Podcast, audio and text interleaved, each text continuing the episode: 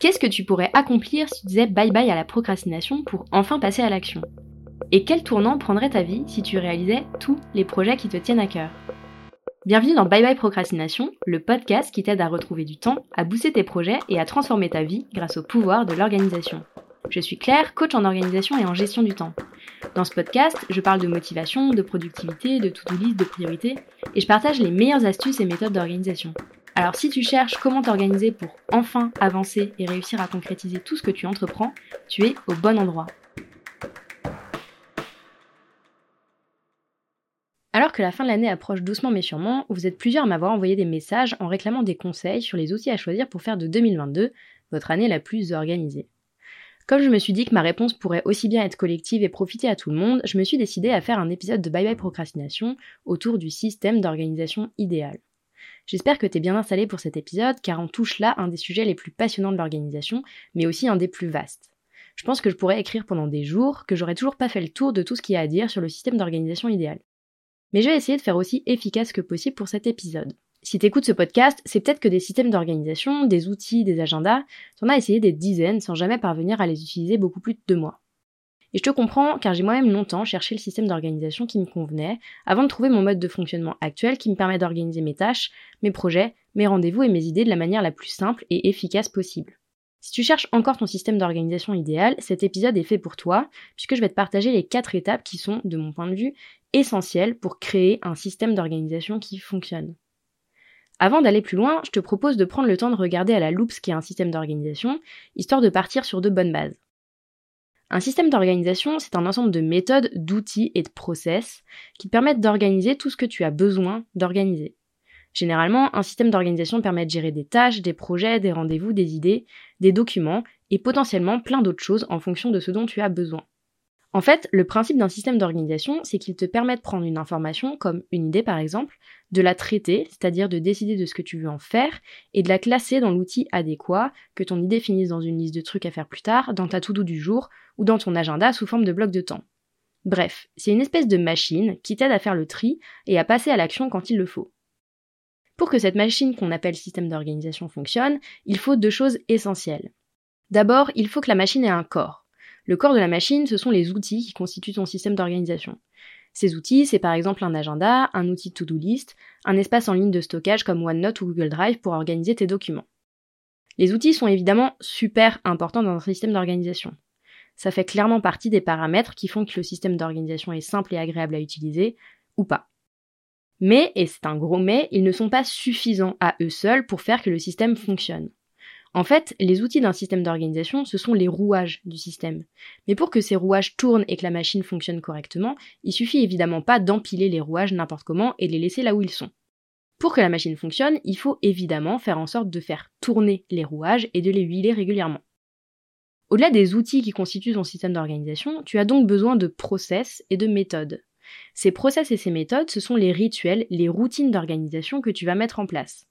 C'est par exemple le point hebdomadaire que tu décides de faire pour revoir ta to-do list de la semaine et préparer la suivante, le temps que tu prends en fin de mois pour faire le point sur tes projets et planifier les semaines à venir, etc.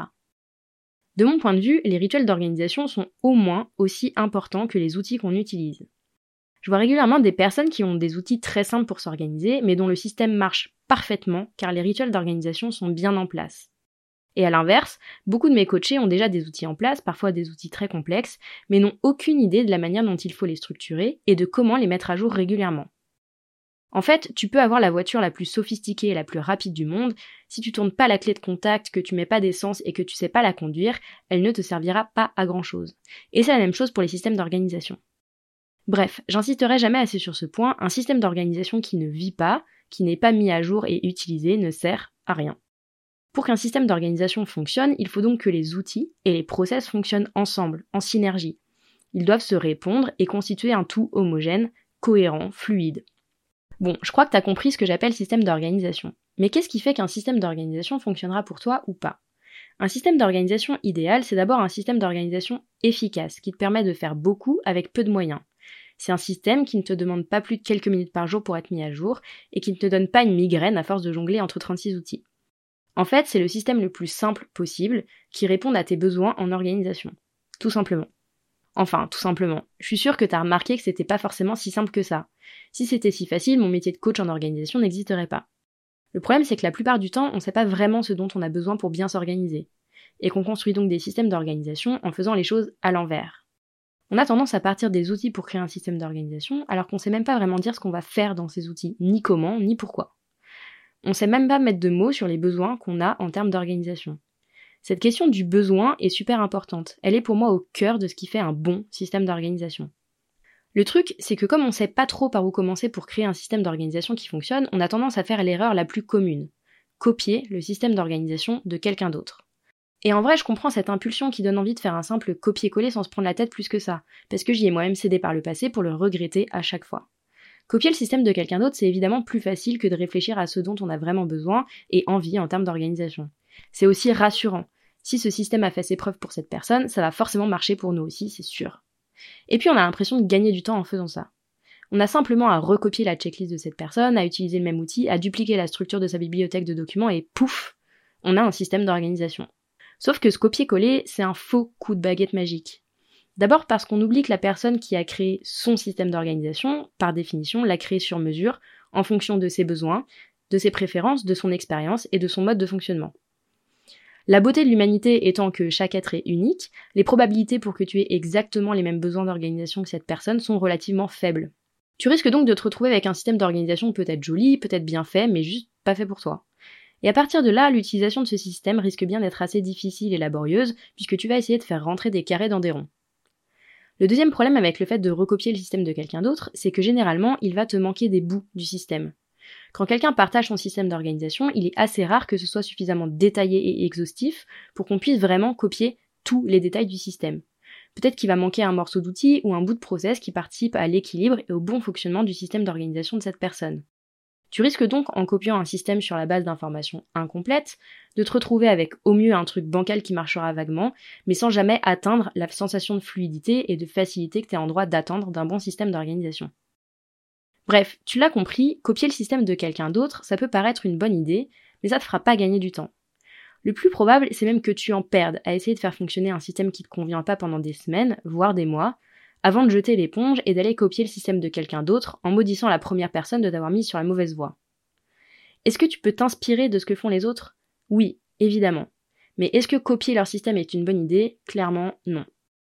Et si on copie pas le système de quelqu'un d'autre, il ne nous reste qu'une seule solution. Créer son système d'organisation idéal. C'est le travail que je fais avec beaucoup de mes coachés et le travail qu'on fait ensemble repose sur quatre grandes étapes que je voulais partager avec toi aujourd'hui. La première étape pour créer son système d'organisation idéal, c'est d'analyser ton organisation actuelle.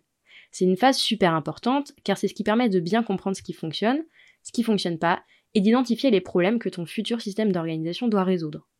Je te l'ai déjà dit, je considère que ce qui fait un bon système d'organisation, c'est qu'il répond à des besoins. Les besoins constituent le socle, les fondations du système d'organisation. Tu peux construire un système super beau et perfectionné et complexe avec plein d'automatisation, de jolis outils, etc. S'il ne répond pas aux besoins, s'il tape à côté ou qu'il ne prend pas en compte les besoins comme un ensemble, ce sera juste un coup d'épée dans l'eau. La plupart du temps, quand on veut créer un système d'organisation idéal, un truc sur mesure qui fonctionne parfaitement pour nous, on a tendance à prendre les choses à l'envers en commençant par la fin, c'est-à-dire le choix de l'outil. On se laisse attirer par l'outil le plus beau, celui qui a l'air le plus complet ou le dernier outil à la mode que l'on voit partout sans avoir un seul instant pensé au problème que cet outil est censé résoudre.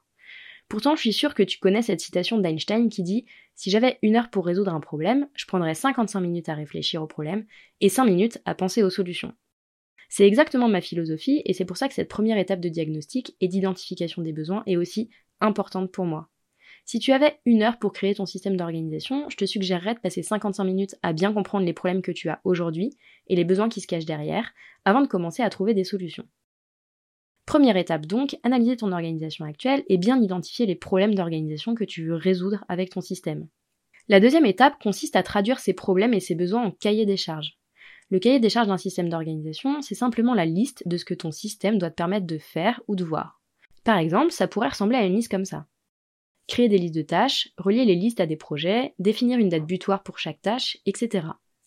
Bref, c'est simplement la liste de ce que tu attends de ton système d'organisation pour qu'il te permette de gérer tes tâches, tes rendez-vous, tes projets ou tes idées de manière super fluide. À cette liste, tu peux évidemment ajouter des précisions en disant que ton système d'organisation doit être facile à utiliser, beau pour t'encourager à mettre le nez dedans, ou bien se baser sur des outils digitaux pour avoir toujours les infos dont tu as besoin à portée de main. Ce sont évidemment que des exemples. À toi de voir ce que tu mets dans ton cahier des charges et de faire le portrait de ton système d'organisation idéal. La troisième étape, et on y arrive enfin, c'est de brainstormer à partir de ton cahier des charges et de trouver des solutions. On passe vraiment au comment. Comment faire pour que ton système d'organisation réponde à tes besoins? Quelles solutions te permettront de répondre à tes différentes exigences? Quels outils et quels rituels vont te permettre de bien répondre à tes besoins en termes d'organisation? Et c'est vraiment que à partir de ce moment-là qu'on commence à parler outils et méthodes. C'est à ce moment que tu vas décider de ce que tu gardes de ton système actuel, de ce que tu as envie de mettre en place et de tester. C'est ici que ton système d'organisation idéal commence à prendre forme, que tu décides des rouages que tu vas utiliser et de comment ils vont s'assembler et fonctionner ensemble. Cette étape des solutions doit évidemment te permettre de décider des outils que tu vas utiliser, mais c'est aussi à cette étape que tu vas imaginer les rituels d'organisation, les process qui te permettront de faire vivre ton système et d'en faire tourner les différents rouages. Enfin, et c'est la dernière étape pour créer ton système d'organisation, on passe à la mise en route du système. Cette dernière étape est une phase d'implémentation qui permet de mettre ton système d'organisation à l'épreuve de ton quotidien et de voir si les solutions que tu as trouvées fonctionnent comme tu l'avais imaginé. C'est une étape que j'intègre systématiquement à mes coachings et sur laquelle je n'hésite pas à prendre du temps. Un nouveau système d'organisation, c'est comme une nouvelle paire de chaussures. Il te faudra forcément un peu de temps pour faire entre guillemets le système et pour ajuster tout ça avant que ce soit parfaitement fluide. Cette étape prend souvent un peu de temps et c'est tout à fait normal. Si tu changes d'outil, tu vas devoir prendre tes marques, migrer des informations, ajuster de la manière dont se structurent tes tâches ou tous les éléments de ton système pour que ça réponde tout pile à ton besoin. C'est à cette étape que tu vas peut-être te rendre compte que tu n'as pas besoin d'autant d'informations que ce que tu avais anticipé, ou alors qu'il te manque encore un petit quelque chose pour que ce nouveau système fonctionne pour toi. Cette dernière étape d'implémentation est une phase de test et d'ajustement de ton nouveau système. L'ensemble de ces quatre étapes, l'ensemble de cette réflexion prend évidemment du temps, entre le moment où tu vas commencer à te pencher sérieusement sur la question de ton système d'organisation et le moment où tu auras mis en place de nouvelles choses, il peut se passer entre 1 et 3 mois. Et je sais que ça peut te paraître énorme, que tu préférerais sans doute que je te dise qu'en une semaine c'est plié. Sauf que les bonnes choses prennent du temps et que les raccourcis que tu pourrais être tenté de prendre, comme copier le système de cette personne qui a l'air de tout maîtriser à la perfection, sont rarement productifs. Alors oui, ça demande un peu de temps et pas mal de jus de cerveau de trouver ton système d'organisation idéal. Ça demande de la persévérance et des ajustements permanents. Mais c'est du temps et de l'énergie que t'investis pour aller vers plus de fluidité au quotidien, plus de sérénité, d'efficacité et de temps pour toi. Et je pense que rien que pour ça, ça vaut le coup de créer un système d'organisation qui te ressemble.